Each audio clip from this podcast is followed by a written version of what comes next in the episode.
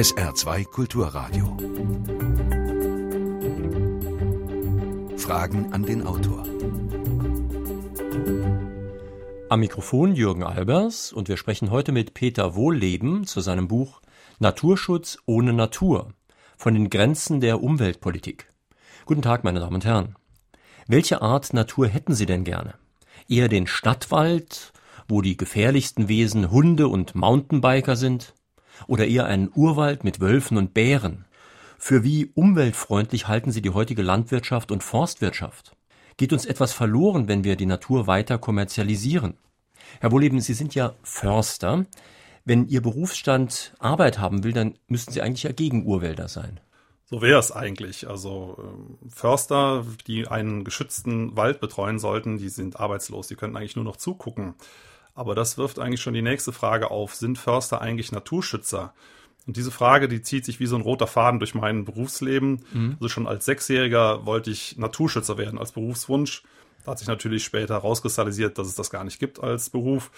Als 14-Jähriger wollte ich Wildhüter in Kenia werden. Gibt es natürlich auch nicht, zumindest nicht in Deutschland. Und äh, dann äh, kam doch irgendwann die Idee auf, Mensch, Förster könnte es sein. Dann habe ich studiert in Rottenburg bei Tübingen habe dann erstmal fünf Jahre lang äh, Büroleiter gespielt in einem Forstamt. Das ist so bei jungen Förstern. Die kriegen erstmal unangenehme Jobs angedreht. Heutzutage wäre man vielleicht dankbar, aber damals war das nicht so schön. Und dann bin ich sozusagen auf den Wald losgelassen worden, in die Freiheit entlassen worden und habe dann losgewirtschaftet, so wie ich es gelernt habe, nämlich klassische Forstwirtschaft und habe dann aber ganz schnell festgestellt, da stimmt irgendwas nicht habe mich da also ganz unwohl gefühlt und habe auch gar nicht verstanden, warum ich dies und jenes machen sollte, zum Beispiel alte Buchenwälder abholzen, Fichten pflanzen und so weiter. Und ähm, irgendwann bin ich drauf gekommen, man kann das auch anders machen. Hab dann aber eben festgestellt, dass Förster keine Naturschützer sind, sondern tatsächlich einfach Waldnutzer. Man hört an Ihrer Aussprache ganz, ganz leicht an, dass Sie nicht aus dem Saarland sind. Ähm, Sie wohnen jetzt in einem kleinen Dorf in der Eifel. Ja, das ist ein kleines Dorf. Himmel heißt es. Das klingt so ähnlich wie Himmel. Ist es forstlich gesehen auch mittlerweile, weil äh, dieses Dörfchen mit seinen 580 Einwohnern, das sind sogar sieben Dörfer streng genommen, verteilt auf 15 Quadratkilometer, das hat sich ökologische Waldwirtschaft auf die Fahnen geschrieben und zwar ganz konsequent. Also Stichwort zurück zum Urwald. Und das ist natürlich eine, eine tolle Aufgabe mittlerweile, die ich da habe, dass ich also endlich das machen kann, was ich ursprünglich als Sechsjähriger gedacht habe. Mhm. Sie schreiben in Ihrem Buch gleich am Anfang, dass wir etwas gelinde gesagt mit zweifachem Maß messen, man könnte auch sagen verlogen sind, wenn wir einerseits unsere Situation beschreiben, andererseits auf den tropischen Regenwald sehen. Wie meinen Sie das? Naja, äh, wir müssten uns mal die Maßnahmen, die wir in Deutschland äh, so äh, fabrizieren, auf den Regenwald übertragen denken. Also als Beispiel, die Brasilianer holzen ihren Regenwald ab, bringen anschließend große Viehherden drauf, das wird alles abgegrast, der Boden verarmt, der verarmt ja dort sehr schnell.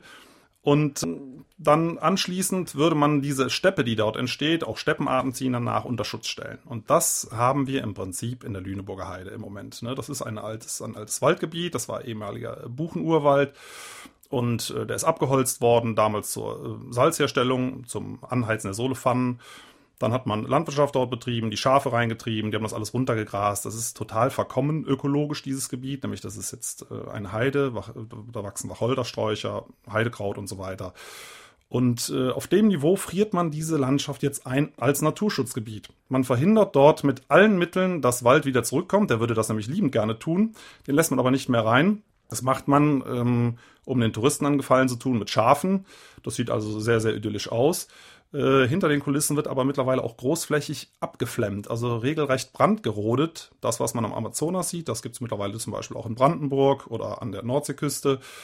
Und ähm, wenn man das jetzt eben auf Brasilien sich übertragen äh, vorstellt, die Brasilianer würden so etwas machen, dann würde hier ein Aufschrei des Entsetzens losbranden, dass man sagt, Menschenskinder, jetzt hacken die schon ihren Regenwald ab und jetzt verhindern die mit allen Mitteln, dass er zurückkommt und nennen das auch noch Naturschutz. Mhm. Das würde man hier gar nicht verstehen. In Deutschland ist das Praxis und zwar großflächig. Aber andererseits die dunklen Wälder Germaniens, von denen noch Tacitus schreibt, die wollen wir ja auch nicht unbedingt zurückhaben. Und wenn Sie jetzt das Biosphärenreservat Bliesgau nehmen, eine wunder, wunderschöne Landschaft, aber eben eine ganz klare Kulturlandschaft.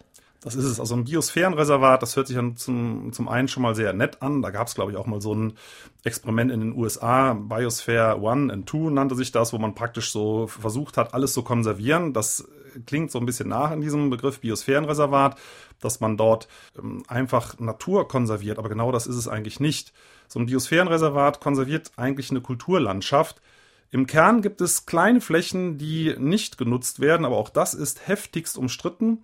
Und was ganz interessant ist, kurz vor der Ausweisung solcher Biosphärenreservate, aber auch anderer Schutzgebiete, gehen die Landnutzer, und häufig handelt es sich um Wald und damit eben auch um Förster, die dort nutzen, nochmal hin und holzen auf Teufel komm raus die wertvollen Stämme ab damit man der Natur nicht einfach diese Nutzungsgüter wieder überlässt. Mhm. Also das, was wir in diesen Schutzgebieten, beispielsweise eben diesem Biosphärenreservat mittlerweile vorfinden, das, das ist einfach eine Kulisse, eine Erholungskulisse. Dafür ist es ja auch ganz gut.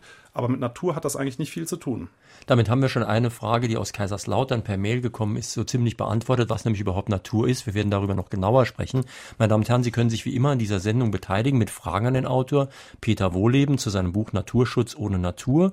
Sie können dazu anrufen hier in Saarbrücken. Die Vorwahl ist 0681, die Nummer unseres Studios 65100. Also Saarbrücken 65100. Wenn Sie nicht durchkommen, können Sie mir eine Mail schicken, Fragen an den Autor mit Bindestrichen zwischen den Wörtern at sr-online.de.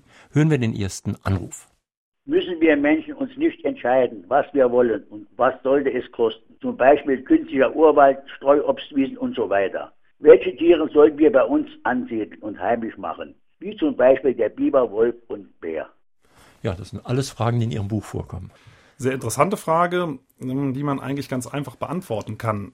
Natur ist das Gegenteil von Kultur. Das heißt, in Natur mischt sich der Mensch nicht ein. In dem Sinne kann ich dann auch nicht vorgeben, was Natur sein soll. Also ich kann zum Beispiel nicht sagen, ich hätte jetzt gerne den Wolf hier und ich hätte jetzt gerne den Biber hier, sondern ich muss sie einfach kommen lassen, wenn sie denn wollen. Also Naturschutz ist in dem Sinne auch äh, furchtbar einfach. Man muss sich einfach nur zurücklehnen und gucken, was dort abläuft. Und das kann eben auch mal ein bisschen dauern. Also beispielsweise der Wolf, wenn man ihn dann ließe, der würde vielleicht 20, 30, 40 Jahre brauchen. Vielleicht wäre er auch in fünf Jahren hier. Genau dasselbe wäre eben mit dem Biber. Vielleicht kommen sie auch gar nicht, weil die Landschaft ihnen nicht mehr zusagt. Das müsste man dann einfach mal sehen.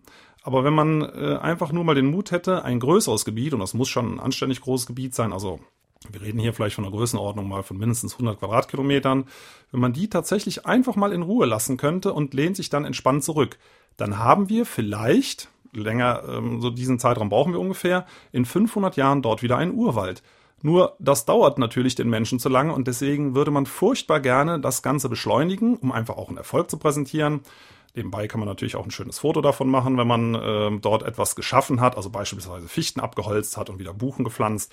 Aber ob die Natur dort tatsächlich zum Beispiel wieder Buchen pflanzen würde und nicht etwa Eichen oder Linden oder irgendetwas ganz anderes machen würde, das weiß man eben nicht. Also deswegen kann man nur den Ratschlag geben, wenn man echte Natur zurückhaben möchte, sich entspannt zurücklehnen und einfach zuzugucken. Dann müssen wir uns aber nicht nur entspannt zurücklehnen, sondern entfernen. Also wenn ich denke, 100 Quadratkilometer im Saarland ist das ja gar nicht zu machen, es sei denn, man evakuiert alle Saarländer.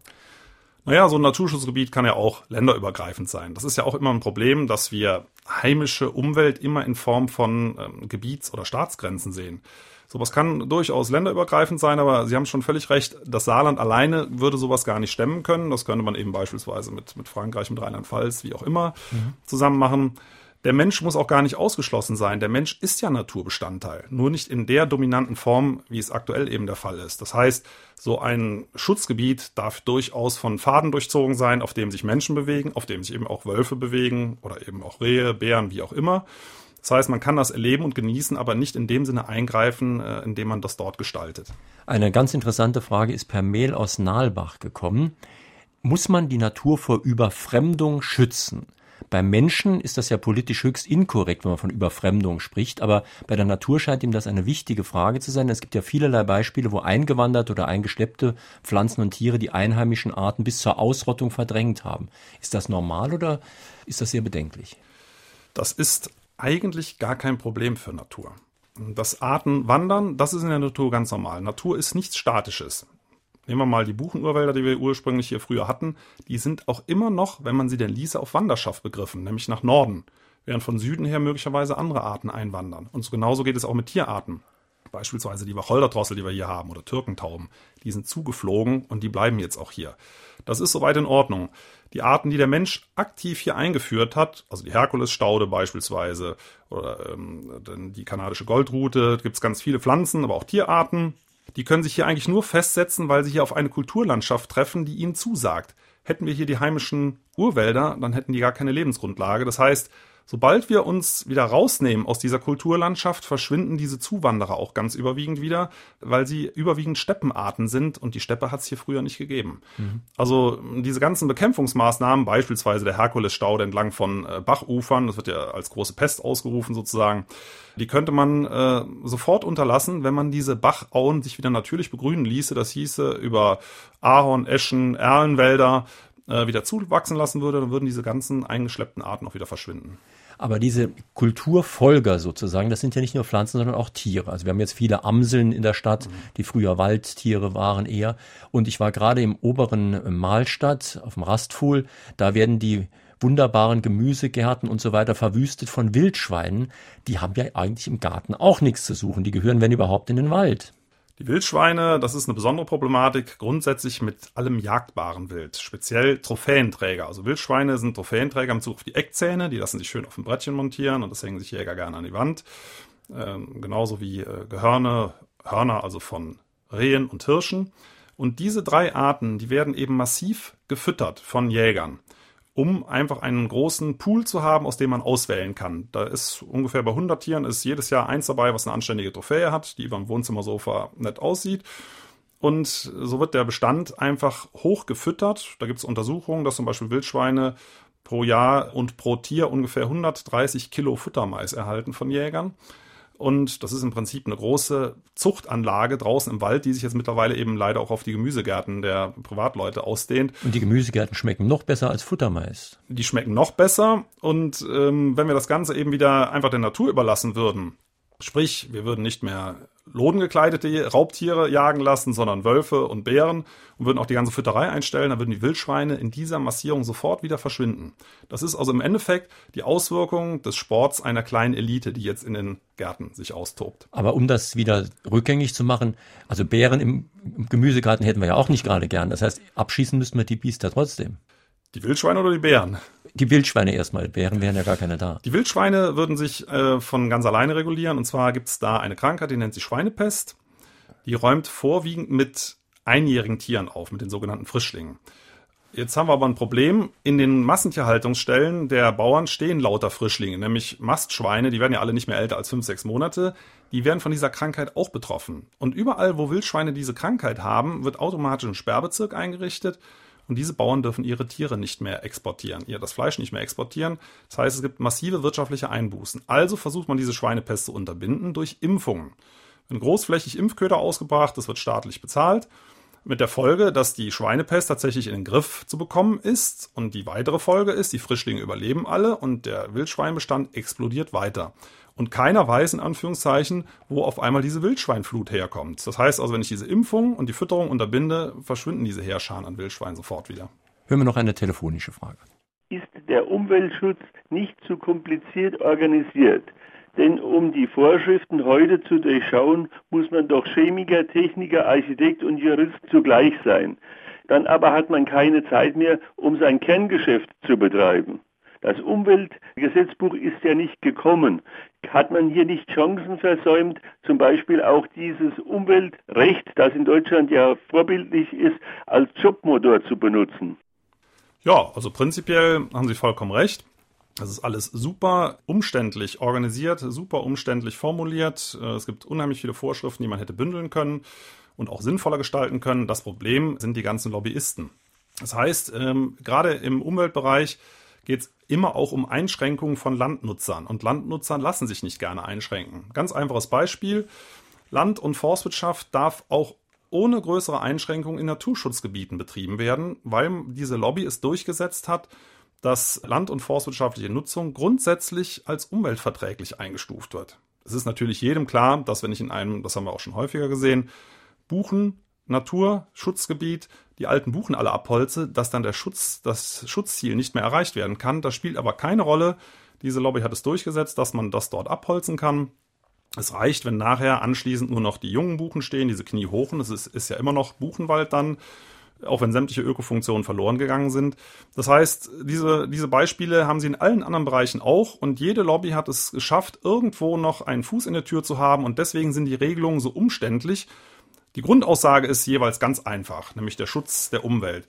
Aber äh, das Komplizierte sind die ganzen Ausnahmetatbestände, die es gibt. Und die blähen diese Gesetze eben so auf, dass sie nachher keiner mehr versteht und dass es so viele offene Türchen gibt, dass man das alles unterlaufen kann. Da habe ich in Ihrem Buch was gelesen, was ich so wirklich noch nicht wusste. Sie schreiben, Buchen sind sehr soziale Lebewesen. Erklären Sie das doch mal, weil das ja auch wichtig ist wegen diesen Abholzungen aller alten Buchen.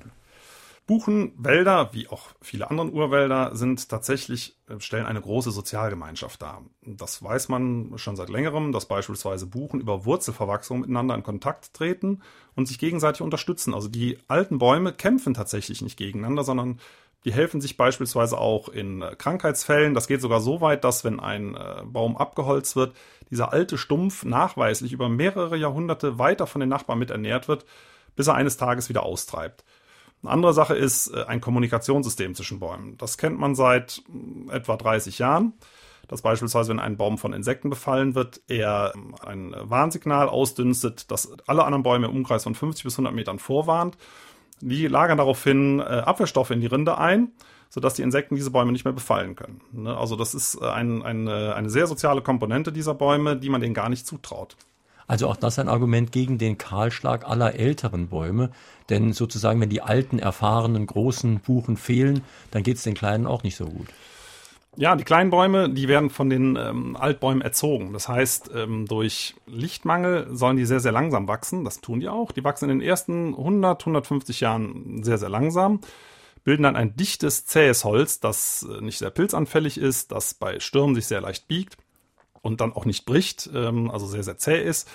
Diese kleinen Bäume müssen 100, 150 Jahre im Schatten der Altbäume warten, also eine sehr, sehr lange Zeit. Und wenn ich jetzt hingehe und fälle diese Altbuchen, dann schaffe ich dieses Erziehungssystem ab, mache es sozusagen antiautoritär. Diese kleinen Bäume machen, was sie wollen, werden also sehr, sehr schnell groß. Das ist übrigens ein erklärtes Ziel der Forstwirtschaft, Bäume schnell wachsen zu lassen.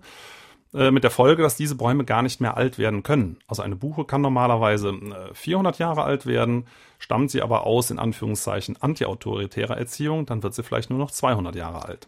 Eine interessante Frage ist aus St. Ingbert gekommen. Wie umweltfreundlich sind die europäischen Vorgaben und Fördertöpfe für Land- und Forstwirtschaft? Die Vorgaben sind grundsätzlich umweltfreundlich. Wenn man das auf die Landschaft bezieht, denken Sie an Stilllegungsprogramme, Ackerrandstreifenprogramme beispielsweise, ähm, wo einfach geguckt wird, dass nicht zu intensiv gewirtschaftet wird, auch kleine Flächen wenigstens ausgenommen werden, auf der sich äh, die Flora, aber auch die Fauna zurückziehen kann. Äh, Im Wald gibt es Programme, dass man die Fichten zurückdrängen möchte, indem man Buchen pflanzt äh, unter die Fichtenbestände und diese Buchen langsam unter den sozusagen Stiefeltern, die die Fichten dann noch darstellen, aufwachsen lassen kann. Diese Möglichkeiten, die werden alle gefördert. Das ist auch schön. Grundsätzlich ist das schon ein Umschwung. Das Problem ist einfach, dass diese ähm, Dinge ganz schnell von aktuellen Entwicklungen überrollt werden. Also bleiben wir mal bei diesen Ackerrandstreifenprogrammen oder Stilllegungsgeschichten.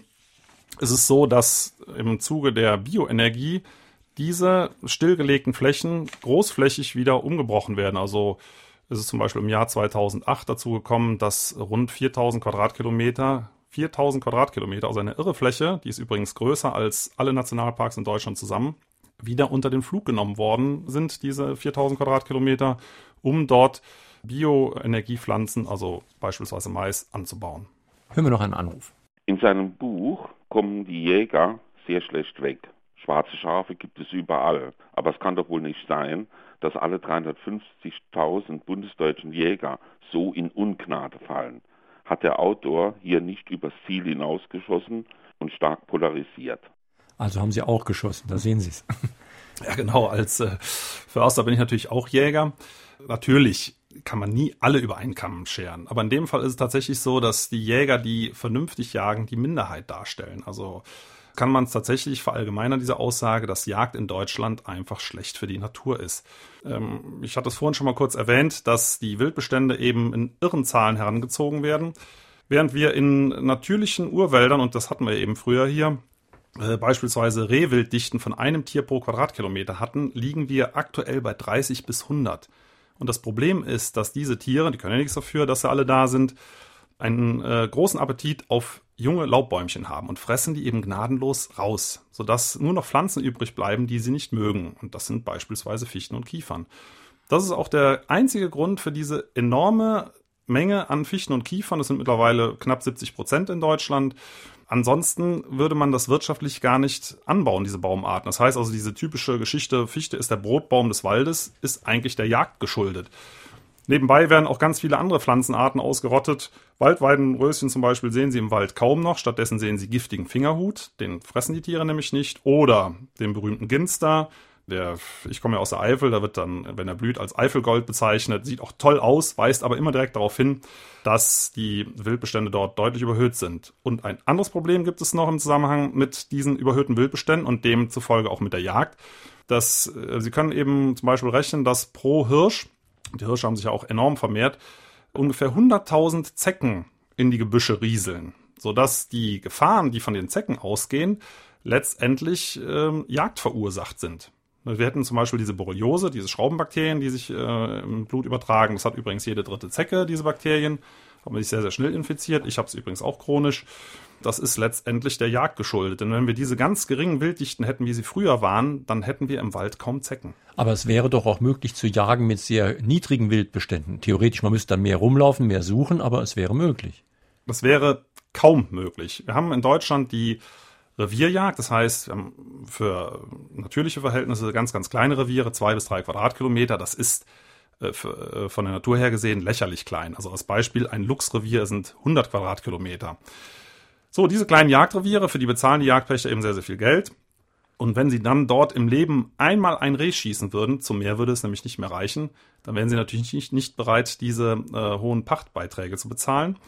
Und äh, aus dem Grund wird ihnen quasi da so ein äh, Freilichtgehege geboten, in dem das überall toleriert wird, dass die Wildbestände eben hochgefahren werden und an den Pachtpreis angepasst werden. Wenn in Ihren Augen Umweltpolitik zum erheblichen Teil Etikettenschwindel ist, womit Sie meiner Meinung nach recht haben, dann möchte ich Sie fragen, gilt diese Ihre Einschätzung in gleichem Maße ebenso für die Partei der Grünen und rückblickend auch für die Politik des früheren Bundesumweltministers Jürgen Trittin? Ja, das ist natürlich eine gute Frage. Es hat sich in der Zeit schon einiges geändert. Man muss sagen, das dauert einfach auch lange. Das macht aber für Natur auch nichts. Äh, es sind einige nette Dinge angeschoben worden, auch im lokalen Bereich, im Bereich der Nationalparks beispielsweise, aber auch im Bereich ökologische Landwirtschaft, wenn Sie daran denken, ist einiges angeschoben worden. Ähm, der Punkt ist, dass die Politik teilweise auch sehr, sehr schlecht beraten wird. Da können wir als Beispiel eben wieder das Thema Bioenergie nehmen, was die Grünen ja ähm, sehr stark unterstützen. Ich nehme an, aus Unkenntnis. Ähm, da wird im Moment auch in den Wäldern sehr, sehr stark aufgeräumt. Das heißt, da wird das gesamte Rest, Waldrestholz, also was man bisher im Wald gelassen hat, für die Tiere, für die Pilze, das wird heutzutage ausgeräumt mit großen Reisigbündlern, also Maschinen, die daraus große Rollen pressen und diese Rollen ins Kraftwerk abtransportieren. Es werden mittlerweile sogar teilweise Baumstümpfe herausgerissen und auch im Kraftwerk verfeuert. Das RWE macht das beispielsweise aktuell in Nordrhein-Westfalen. Und dann auf diesen ehemaligen Waldflächen Schnellwuchsplantagen angelegt, also mit Pappeln und Weiden, die dann alle sieben Jahre zerschreddert werden und auch verfeuert werden. Das alles wird gefördert, unter anderem äh, bejahen grundsätzlich auch die Grünen das Verfeuern von Biomasse. Und ich denke einfach, dass sie dort schlecht beraten werden. Nur die Frage ist, von wem sollen sie sich beraten lassen? Das müssten in Bezug auf den Wald die Hüter des Waldes sein und das sind die Förster. Nur die Förster, die ähm, sind schön still, zum Teil dürfen sie auch nichts sagen, sind ja in der Regel Beamte.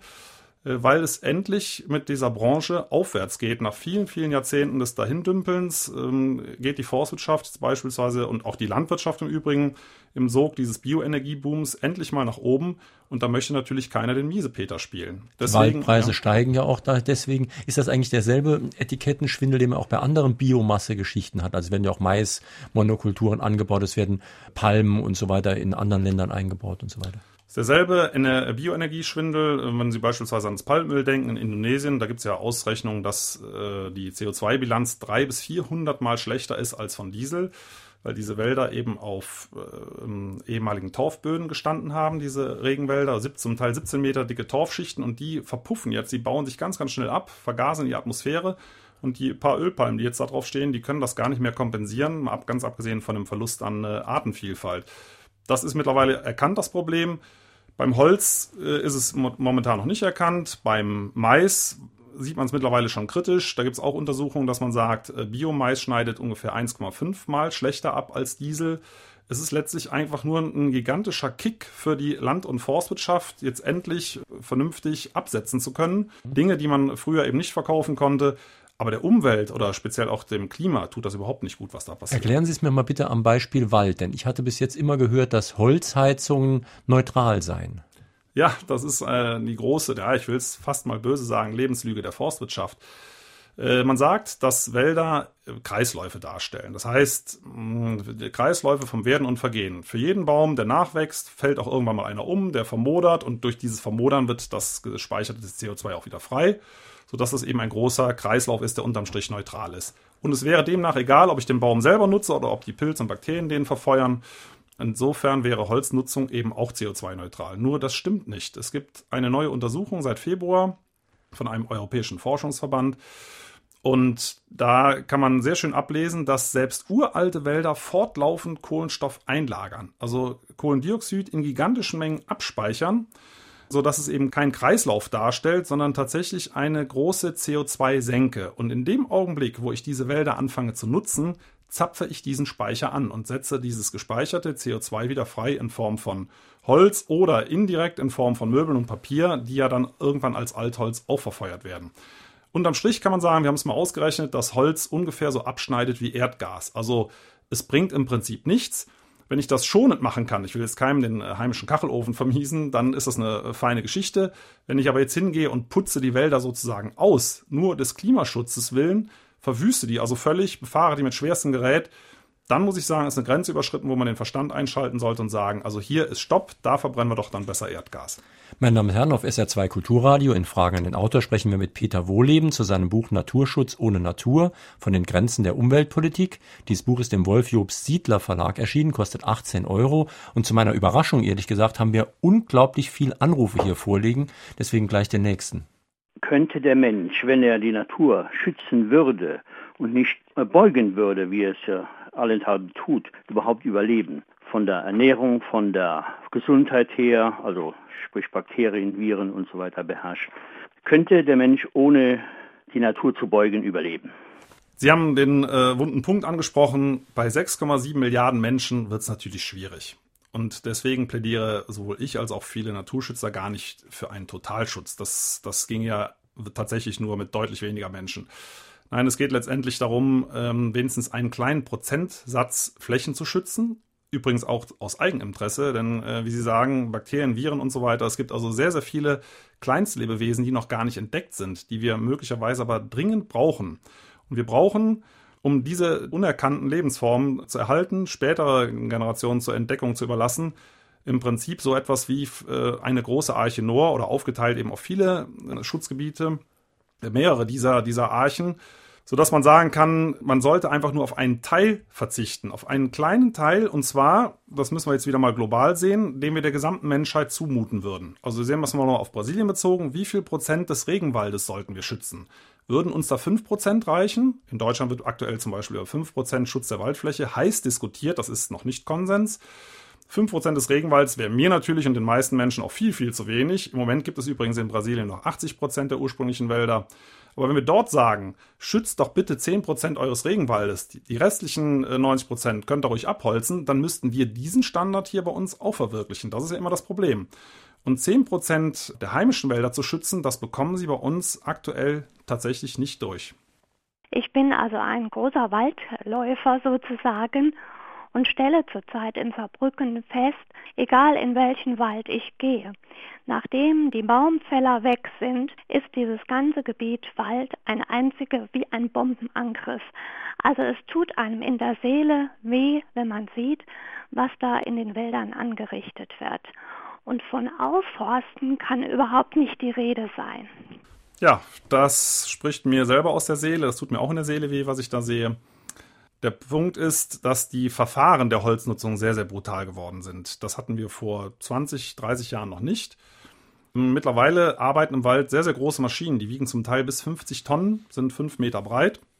Die verdichten diesen Waldboden bis in zweieinhalb Meter Tiefe und zwar innerhalb von Sekunden bei der Überfahrt so, dass alle Luftkanäle abreißen, das ganze Bodenleben erstickt. Dass die Bäume dort nicht mehr einwurzeln können. Daher rührt übrigens auch der irrige Glaube, bestimmte Baumarten wie die Fichten äh, wären Flachwurzler. Das machen die natürlich nicht, sondern die kommen einfach nicht mehr in diesen Boden rein. Die Wurzeln ersticken da bei dem Sauerstoffmangel. Ja, die Wälder werden völlig verwüstet. Diese Maschinen fahren, äh, wenn es gut geht, alle 20 Meter rein auf einer Breite von 5 Metern, weil der Kran etwa 10 Meter weit reicht. Das heißt, wenn die 20, alle 20 Meter reinfahren, kommen sie an jeden Stamm dran. In der Regel halten sie sich aber noch nicht mal an diese Befahrungslinien, sodass nach einer einmaligen Durchforstung der Waldboden bereits zu 50 Prozent zerstört ist. Und das ist natürlich ein Erbe, ähm, was wir unseren Kindern so nicht überlassen sollten. Da sollten wir doch ein bisschen schon damit umgehen. Das zählt aber in Deutschland alles noch unter naturnahe Waldwirtschaft. Und das ist tatsächlich eine Sache, ähm, die sollte uns schwer zu denken geben. Interessanterweise läuft die Entwicklung immer noch weiter in Richtung Mechanisierung der Forstwirtschaft, das heißt äh, Einsatz von diesen Maschinen.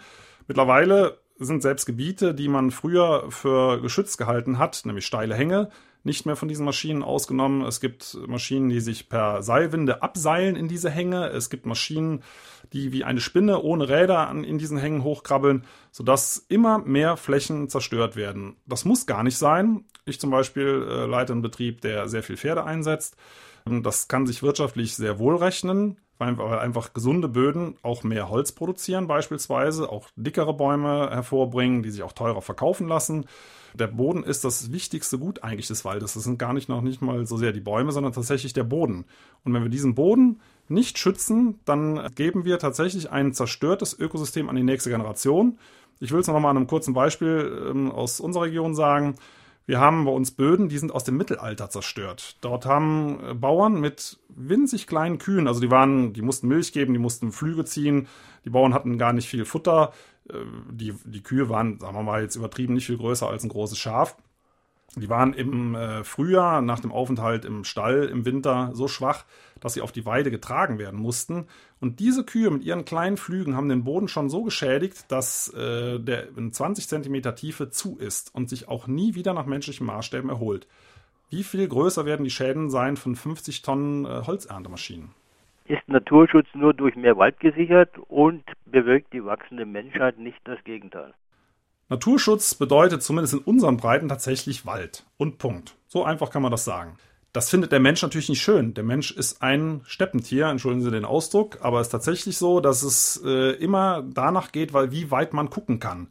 Und dieser Spruch, man sieht den Wald vor lauter Bäumen nicht, der trifft das eigentlich ganz schön. In einem Wald, weil man nicht gucken kann, fühlt man sich nicht wohl. Und deswegen versucht ein Mensch immer das herzustellen, was er aus seiner Entwicklungsgeschichte her kennt, nämlich eine Steppe und wenn Sie sich umschauen in Ihrem Wohnumfeld, dann ist das auch so, ob das landwirtschaftliche Flächen sind, ob das Parks sind, es ist immer offen und man kann weit gucken. Das geht sogar so weit, dass Forstverwaltungen entlang von Wanderwegen Sichtschneisen in die Wälder hauen, damit der Wanderer mal einen Ausblick hat. Sonst empfindet man auch solche Wanderwege nicht mehr als schön.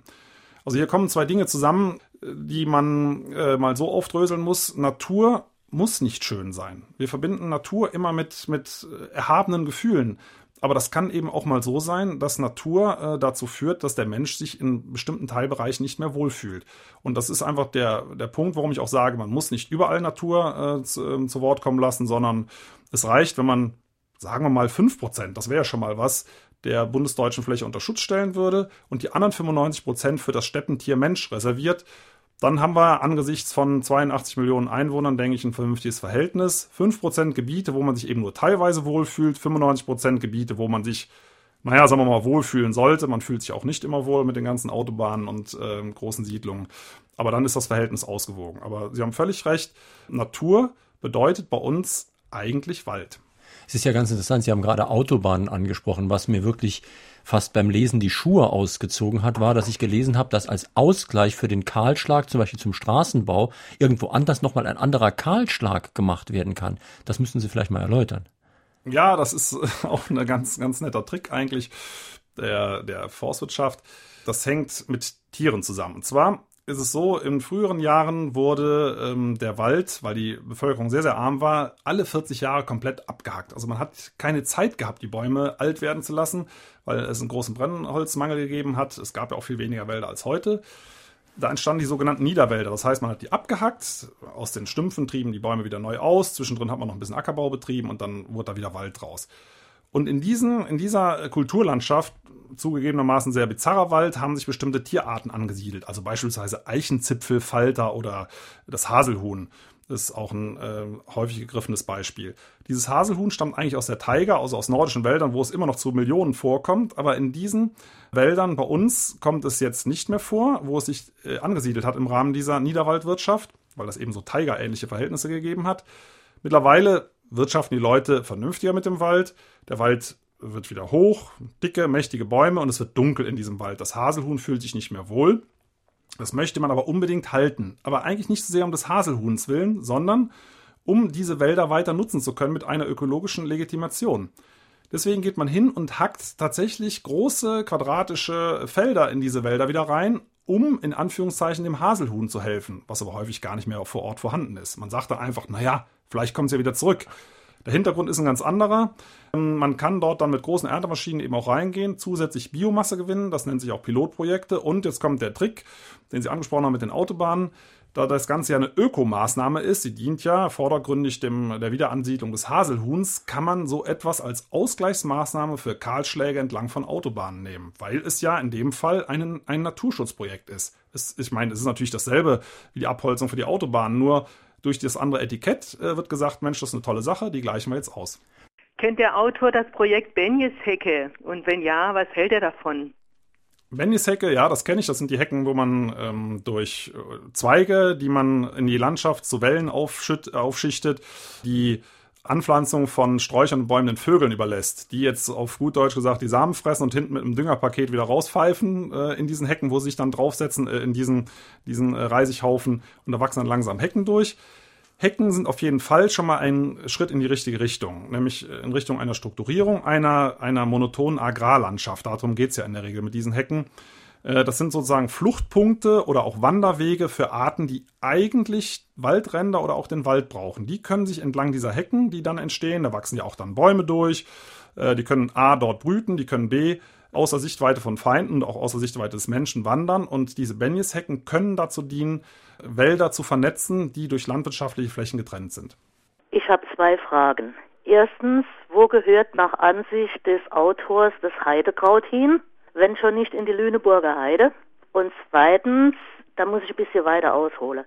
Vor zwei Wochen ungefähr bin ich dazu gekommen, wie ein Dachs überfahren wurde. Ein Jungtier, tot war es nicht. Und der nächste, der da vorbeigekommen ist, hat sich um den Dachs gekümmert, hat ihn zum nächsten Tierarzt gebracht. Jetzt möchte ich gern wissen, wer dafür die Kosten zahlt. Wenn ein Reh angefahren oder totgefahren wird, ist das der Yachtpächter. Wie sieht das beim Dachs aus? Das ist wild, das gehört niemand. Ja, bleiben wir erstmal bei der ähm, Heide. Also die Heide, auch Wacholder, das stammt auch alles weiter aus dem Norden. Das hat sich äh, im Laufe der, der Kulturlandschaftsentwicklung bei uns dann auch hier angesiedelt. Gibt es ähm, ähnliche Beispiele wie beispielsweise die äh, rote Waldameise, die auch nachgewandert ist mit den Fichtenkulturen. So ist eben das äh, Heidekraut und die Wacholderheiden nachgewandert mit der Schafeweidung. Äh, weil im Endeffekt dort auch eine Tigerlandschaft nachgebildet wurde, nämlich mit niedrigem Baum- und Strauchbewuchs. In dem Fall eben durch die Schafe und nicht durch das Klima verursacht. Mit dem DAX ähm, ist das so eine Sache. Das kann ich Ihnen jetzt nicht beantworten, wer die Tierarztkosten übernimmt. Sie haben völlig recht. Wild ist herrenlos, gehört also niemand. Im Übrigen, das muss ich vielleicht zu Ihrer Erschütterung sagen, angefahrene Rehe werden auch in der Regel nicht beim Tierarzt versorgt, sondern die erschießen die Jäger. Ähm, das ist, muss man so brutal sagen, wie es ist, die preisgünstigste Variante und in dem Augenblick gehört das Tier auch dem Jäger, in dem Augenblick, wo es tot ist. Den Dachs, also da hoffe ich mal einfach auf einen, auf einen netten Tierarzt, der das Tier auch zwischendurch mal aus der Portokasse verarztet. Ich habe hier auf dem Hallberg auch schon mal einen Dachs gesehen, war ich sehr stolz. Aber hören wir den nächsten Anruf. Sie scheinen Naturschutz für Konservierung eines krankhaften Zustandes zu halten. Was also ist denn Ihre Alternative? Der Landwirtschaft, so wie sie will, das Feld überlassen oder die Menschheit abschaffen? Das ist natürlich jetzt sehr stark, ist starker Tobak, ähm, so ein Vorschlag, das ist äh, vollkommen klar, finde ich aber auch gut gestellt, die Frage. Ja, Naturschutz kann einfach nur eine Rücknahme der kulturellen Tätigkeit sein. Also das heißt, in dem Augenblick, wo ich ein Naturschutzgebiet gestalte, und Naturschutzgebiete haben übrigens alle Pflegepläne, habe ich das Ganze ad absurdum geführt. Ich kann kein Naturschutzgebiet pflegen, weil ich dann ja wieder kulturelle Tätigkeiten vornehme. Ich selber habe ein Ziel als, als Naturschutzplaner, das schreibe ich auch rein und dieses Ziel erreiche ich, indem ich Sachen entferne, die die Natur dort einbringt. Und daran sieht man also ganz, ganz schnell, dass äh, ich Natur nicht schützen kann, indem ich da rumfuhrwerke. Die Menschheit abschaffen, ähm, also ich sehe das Ganze so, die Menschheit ist selbstverständlich ein Bestandteil der Natur. Die Frage ist einfach nur, wie viel Ursprünglichkeit möchten wir an unsere Kinder übergeben? Reicht das eigentlich noch, was wir haben? Bleiben wir mal bei einem, äh, nochmal bei dem Beispiel der wenigen alten Buchenwälder, die ja den letzten Rest halbwegs ursprünglicher Landschaften darstellen. Das sind in Deutschland, also wirklich alte Buchenwälder, ungefähr nur noch 0,15 Promille Anteil an der Landfläche. Und selbst die sind übrigens nicht geschützt. Ähm, die kann man in äh, Naturschutzgebieten abhacken. Die werden auch teilweise illegal, aber vom verbeamteten Personal in Nationalparks abgehackt. Das heißt, wir sollten einfach nur einen ersten Schritt machen. Dafür plädiere ich, diese winzigen Inselchen, die es noch gibt, jetzt ganz schnell zu schützen mhm. und äh, dann einfach den nächsten Schritt zu denken. Aber es ist ja schon richtig, dass wir auch als Menschen eine Art Bewertung treffen müssen, einfach Entscheidungen treffen müssen. Auch ich möchte ja nicht, dass das ganze Saarland nur aus Buchenwäldern besteht. Und es gibt ja auch Gebiete, die mehr oder weniger ökologisch wertvoll sind. Nehmen wir mal ein wirklich schönes Beispiel, eine große Streuobstwiese. Die ist erstens mal schön, gefällt mir, es ist gutes Streuobst drauf und sie ist ökologisch auch wertvoll, auch wenn sie kein Buchenwald ist. Das ökologisch Wertvolle, das ist halt immer die Frage. Muss ich die Frage stellen, warum ist die ökologisch wertvoll? Dass die schön ist, überhaupt keine Frage. Ich finde Streuobstwiesen auch wunderschön. Der ähm, Boden ist schon mal unversiegelt, es sind Pflanzen drauf, es leben viele Tieregemeinschaften. Ja, das ist also, man, wenn man, sagen wir mal so, wenn man so eine Streuobstwiese im Sinne eines Freilichtmuseums erhält, finde ich auch wunderschön, ist auch, auch eine tolle Geschichte, dann ist das in Ordnung. Aber mit Natur hat so eine Streuobstwiese tatsächlich nichts zu tun, weil die ganzen ursprünglichen Arten, die genau auf dieser Wiese früher gelebt haben, das waren nämlich Urwaldarten, die sind ja alle weg. Und was wir stattdessen bekommen haben, das sind in aller Regel Kulturfolger. Die mögen dort vor Ort äh, nett sein, aber die sind in der Regel von dort, wo sie ganz ursprünglich vor Jahrhunderten äh, gelebt haben und eingewandert sind, in der Regel gar nicht gefährdet. Das heißt, ich schütze dort eine Art, die in ihrer ursprünglichen Heimat nicht gefährdet sind, zugunsten von Arten, die hier schon ausgestorben sind und die vielleicht gerne zurückkommen würden. Wie kritisch sieht der Autor Mountainbiken und generell Sport im Wald? Also Mountainbiker, das ist ein besonderer Stressfaktor im Wald, muss man ganz klar sagen. Also normale Waldspaziergänger, Jogger oder auch Nordic Walker, dem, die man mit ihren Stöcken ja schon von sehr weitem Klappern hört, das ist fürs Wild, für die Wildtiere überhaupt kein Problem. Je lauter sie im Wald sind, desto besser ist es fürs Wild. Da gibt es auch eine schöne Parallele. Äh, die besten Tierbeobachtungen können Sie auf Truppenübungsplätzen machen während des Panzerschießbetriebs. Also sind nur wirklich laut. Da wissen die Tiere aber ganz genau, denen gilt das nicht. Die werden dann in Ruhe gelassen äh, und dann zeigen sie sich eben im Prinzip wie in der Serengeti. Im Wald mit Mountainbikern ist es eben genau umgekehrt. Die schießen heran, sind in der Regel zumindest bis kurz vor der Annäherung sehr, sehr lautlos und das heißt, man erschreckt sich. Man erschreckt sich ja auch als Wanderer, wenn so jemand da angeschossen kommt. Genauso geht's im Wild. Die können nicht peilen, wer kommt da und müssen eben sehr weit und sehr energieintensiv flüchten, was beispielsweise in den, äh, im Winterhalbjahr auch bedeuten kann, dass so ein Tier anschließend am Stress stirbt. Und was ist mit freilaufenden Hunden? Freilaufende Hunde sind normalerweise kein Problem, muss man sagen, solange sie im Einwirkungsbereich des Herrchens oder des Frauchens bleiben. Das heißt, also wenn man pfeift und, und das äh, Tier kommt zurück, dann ist das in Ordnung. Wenn ein Hund anfängt zu hetzen, dann ist es natürlich dasselbe Problem wie beim Mountainbiker. Das heißt, die Tiere geraten in Stress und gerade im Winterhalbjahr verbrauchen die oft die Energiereserven, die sie eigentlich fürs Überleben brauchen und äh, sterben anschließend. Meine Damen und Herren, drei, die sich heute Morgen mit einer Frage an den Autor der Sendung beteiligt haben, bekommen demnächst vom Verlag, also vom Wolf-Job Siedler Verlag, das Buch von Peter Wohleben zugeschickt, Naturschutz ohne Natur, von den Grenzen der Umweltpolitik, Preis übrigens 18 Euro. Die Gewinner sind heute Morgen Günter Klam aus St. Ingbert, Trixie Wachter aus Saarbrücken und Magdalena Nomine aus Blieskastel. Noch ein Anruf bitte. Werden heutzutage noch Hochsitze für den Jäger im Wald gebaut? Wenn ja, wer baut diese oder braucht sie der Jäger nicht mehr für die Jagd? Die Hochsitze werden natürlich immer noch gebaut und zwar in rauen Mengen. Das baut der Jäger selber bzw. seine Jagdhelfer bauen diese Hochsitze und das ist übrigens ein weiteres Naturschutzproblem. Das sind für die Tiere, aus Sicht der Tiere sind das alles Schießtürme, so ähnlich wie früher an der äh, Grenze zur DDR.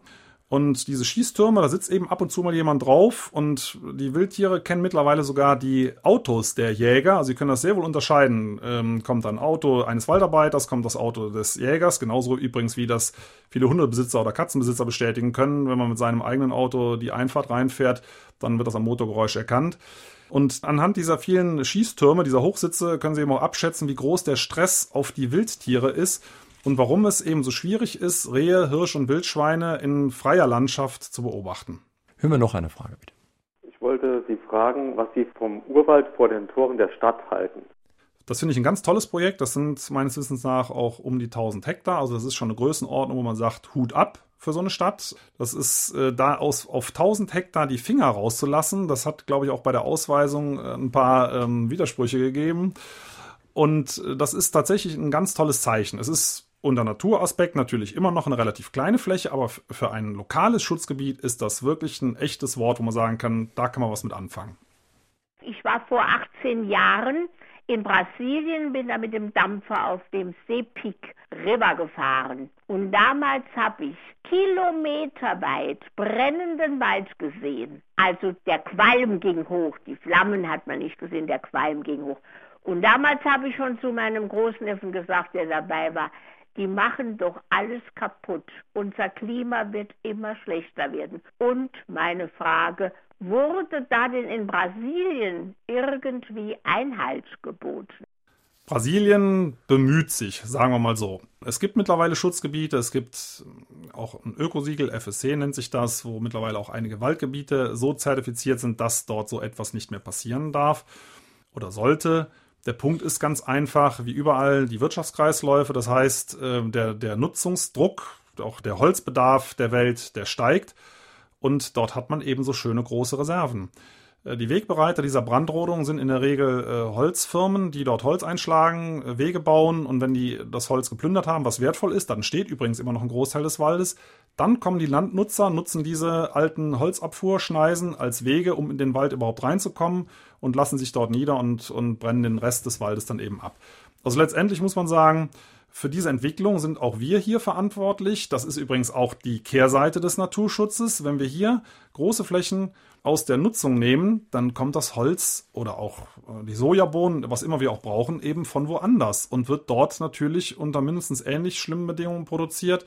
Auch dort verschwindet dann eben die entsprechende Fläche der Natur, sodass letztendlich der einzig wahre Naturschutz nur darin liegen kann, sich zu beschränken oder intelligente Techniken zu entwickeln, weniger Rohstoff zu verbrauchen. Mhm. Sie haben die Ökonomie eben schon angesprochen. Ein Hörer, der leider nicht dazu geschrieben hat, von wo er schreibt, schreibt auch, dass er nicht meint, dass das im Kapitalismus überhaupt möglich ist, diesen Schutzwind, den Sie vorschlagen. Und eine andere Hörerin fragt, ob Sie Ihr Buch schon Umweltpolitikern mal vorgestellt haben und wie da die Resonanz so ist. Ja, es ist schon richtig, es ist eine, ein, im Kapitalismus ist es auf der einen Seite schwierig, auf der anderen Seite kann man ja Anreize schaffen. Ich meine, man muss ja ganz klar sagen, wir sind, wir haben ja keinen Freifahrkapitalismus. Wir haben, das ist ja vorhin schon mal angesprochen worden, sehr, sehr viele Regelungen. Und die kann man natürlich auch dahingehend ändern, dass bestimmte Dinge einfach nicht zulässig sind. Das, die Frage ist natürlich immer, wie weit äh, kann man das überprüfen und ähm, welche Lobbyisten stecken dahinter, um sowas zu verhindern. Also insofern, es wird schwierig, aber ich halte das durchaus für ähm, erfolgreich, auch im Kapitalismus bestimmte Dinge mhm. äh, zu verwirklichen. Nehmen wir einfach mal die Nationalparks, die sind ja auch wirtschaftlich interessant. Die bringen ja auch was für den Fremdenverkehr. Also es kann durchaus unterm Strich mehr für eine Region dabei herausspringen, die Bäume stehen zu lassen und anschließend über den Tourismus das Geld reinzuholen. Oder, das haben sie hier im Saarland, wir haben das auch bei uns in Hümmel, wir haben einen Bestattungswald, das heißt, wir haben einen uralten äh, Buchenwald stillgelegt, da wird kein Baum mehr gefällt, sondern wir verkaufen die Bäume als Grabsteine für Urnenbeisetzungen. Also man kann das wirtschaftlich nutzen und trotzdem äh, die Natur wieder aufblühen lassen. Also insofern muss man einfach nur ein bisschen findig sein, dann kann man auch im Kapitalismus sehr gut äh, arbeiten. Jetzt muss ich nur noch mal gerade fragen, die, die zweite Frage der Hörer. Umweltpolitiker. Umweltpolitiker. Da bin ich gerade dabei, da habe ich schon einige nette Kontakte. Sowas dauert eben. Das Buch ist ja auch noch nicht so lange auf dem Markt. Ähm, da ergeben, ergeben, sich aber schon erste Dinge, gerade äh, zum Beispiel mit den Grünen. Da habe ich einen Kontakt, ähm, die eben auch sehr hellhörig geworden sind und gesagt haben: Mensch, diese ganzen Entwicklungen, die da jetzt aktuell ablaufen, das wussten wir nicht, dass das so schädlich ist. Da werde ich demnächst mal ähm, bei einer bestimmten Fraktion einen Vortrag zu halten. Sie haben ja vorhin schon gesagt, da Regeln können gemacht werden. Allerdings manche Regeln sind dann auch windelweich. Sie haben einige Ökosiegel angesprochen, von denen zumindest eins, das Sie erwähnt haben, fast überhaupt nichts aussagt. Ja, also es gibt dieses FSC-Ökosiegel, da sitzen die Umweltverbände dahinter und zum Teil auch die Industrie, interessanterweise. Und es gibt ein anderes Siegel, und das nennt sich PFC. Da haben die Waldbesitzer gesagt, Mensch, also wenn das eine Ökosiegel jetzt so läuft und wir wollen uns von den Umweltschützern nicht in die Suppe spucken lassen, dann müssen wir eben selber was aus dem Hut zaubern. Und dieses äh, PFC-Ökosiegel, das ist im Prinzip windelweich. Das gibt nicht viel mehr her als der gesetzliche Standard. Das heißt, man kann im Prinzip weiter wirtschaften wie bisher, kann sich aber so ein Ökolabel aufpappen. Dieses PFC-Ökosiegel äh, ist mittlerweile übrigens für den größten Teil des deutschen Waldes gültig, während dieses strenge FSC-Ökosiegel nur, ich glaube, es sind 4% des Waldes unter seinen Fittichen hat. Im Regal sieht es aber genau andersrum aus und das macht mir Mut. Der Verbraucher wählt offensichtlich dieses FSC-Ökosiegel, da ist das Verhältnis in den Regalen tatsächlich umgekehrt. Also ich muss ganz ehrlich sagen, ich mhm. habe dieses selbstgemachte sozusagen PEFC-Siegel der Waldbesitzer im Regal von Baumärkten beispielsweise überhaupt noch nicht gesehen. Hören wir eine letzte telefonische Frage an den Autor. Während man der sogenannten Taubenplage in den Innenstädten von Großstädten, auch Saarbrücken, nicht Herr wird, verwundert es doch beinahe, dass man einfach auch Schwalben und Mauersegler immer mehr vertreibt. Architekten könnten das doch mit einplanen. Wenn Schwalben in den Häusern sind, an den Häusern brüten, braucht man nur einfach ein Regal unten drunter zu hängen und dann hat man nicht so viel Dreck. Zudem sind die ja wirklich nützlich. Man weiß doch, dass die Fliegen fressen. Auch das ein sehr interessanter Hinweis. Ähm, Städte sind gar nicht so lebensfeindlich für viele Arten, wie man meint. Das sind im Prinzip einfach große Felsengebirge mit ein bisschen Grün dazwischen. Vögel interessiert das gar nicht, ob, äh, ob in diesen Felsen Menschen wohnen. Und Sie haben völlig recht, man könnte da einige Dinge attraktiver machen. Zu den Tauben muss man sagen, die haben es natürlich besonders leicht. Die finden ihr Futter auch in der Stadt und das ist bei Meisen oder Mauerseglern eben nicht ganz so einfach der Fall. Äh, die brauchen zum einen für ihr äh, Nestbaumaterial beispielsweise Lehmwände, die hat man in der Stadt nicht so ohne weiteres. Und auch die Insektenvielfalt und die Insektendichte ist in Städten nicht so hoch wie auf dem Land. Also insofern kriegen wir in die Städte nicht alle Tiere wieder rein, die man dort gerne in höheren Stückzahlen haben würde. Aber ich finde den Hinweis schon mal gut, dass man dort auch architektonisch Hilfe leisten kann. Aber da sind wir auch schon ein bisschen bei dem Problem auch der Sympathieträger und Ekelpakete, wie Sie das in Ihrem Buch nennen. Also ich habe mich gerade vor kurzem noch geärgert, als irgendwelche widerlichen Krähen so junge Küken von Enten fressen wollten.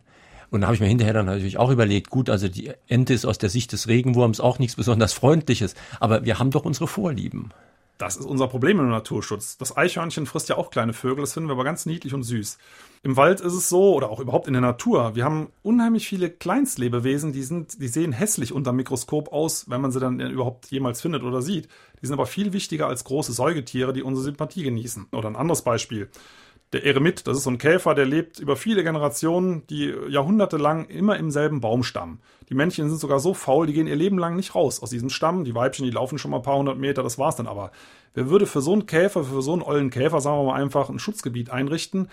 Wenn wir das sehen, was zum Beispiel bei Berggorillas in Afrika passiert, das sind Tiere, mit denen können wir uns identifizieren. Da werden große Schutzprojekte aufgelegt, was auch gut ist.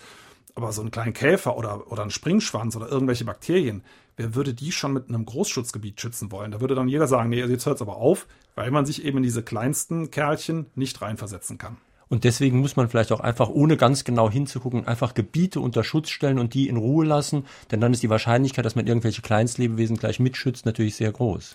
Ja, das finde ich auch übrigens sehr spannend. Also wenn Sie durch einen Wald laufen, denken Sie mal dran beim nächsten Mal, dann sind unter Ihren Füßen hunderte von Arten, die noch gar nicht entdeckt sind. Also wenn Sie sich einen Sport draus machen und ein bisschen studieren, dann könnten Sie sogar eine Art nach sich selbst benennen. Wunderbar, das werde ich machen. Die kennt natürlich dann kein Mensch und die sieht kein Mensch, weil sie unter der Erde ist, aber immerhin werde ich dann unter der Erde berühmt. Meine Damen und Herren, in Fragen an den Autor auf SR2 Kulturradio war das heute Morgen Peter Wohlleben zu seinem Buch Naturschutz ohne Natur von den Grenzen der Umweltpolitik im Wolf-Job-Stiedler Verlag erschienen, 18 Euro. Die Sendung, die Sie gerade gehört haben, werde ich morgen früh ins Internet stellen. Sie können sich dann herunterladen, eine Kopie davon machen, die Kopie weiterverbreiten und damit den Umweltschutz vielleicht auch weiterverbreiten. In unserem zweiten Abruffach im Internet, in unserem Klassikerfach, finden Sie in dieser Woche neu eine Sendung von 1992.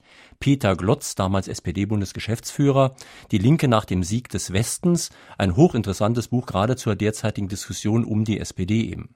Ja, und am nächsten Sonntag haben wir eine Autorin zu Gast, Eva Müller. Sie hat mit Julia Friedrichs zusammen, die wir ja auch schon in dieser Sendereihe hatten, ein Buch geschrieben, Deutschland dritter Klasse, Leben in der Unterschicht. Das ist wirklich spannend, denn es gehen ja nicht nur die Einkommen auseinander, sondern auch die Lebensweise von Ober- und Unterschicht. Und man könnte schon sagen, wir haben auf jeden Fall eine neue Klassengesellschaft. Und es wird jetzt gefragt, sollen wir uns damit abfinden, dass eben bald Ghettos für Arme und Ghettos für Reiche existieren werden? Was passiert, wenn beide Gruppen auf der Straße aufeinandertreffen? Wird es dazu Gewalt kommen? Kommen, werden wir dann nach dem Polizeistaat vielleicht rufen. Das also am kommenden Sonntag. Schönes Weiterhören auf SR2 wünscht Ihnen jetzt noch Jürgen Albers.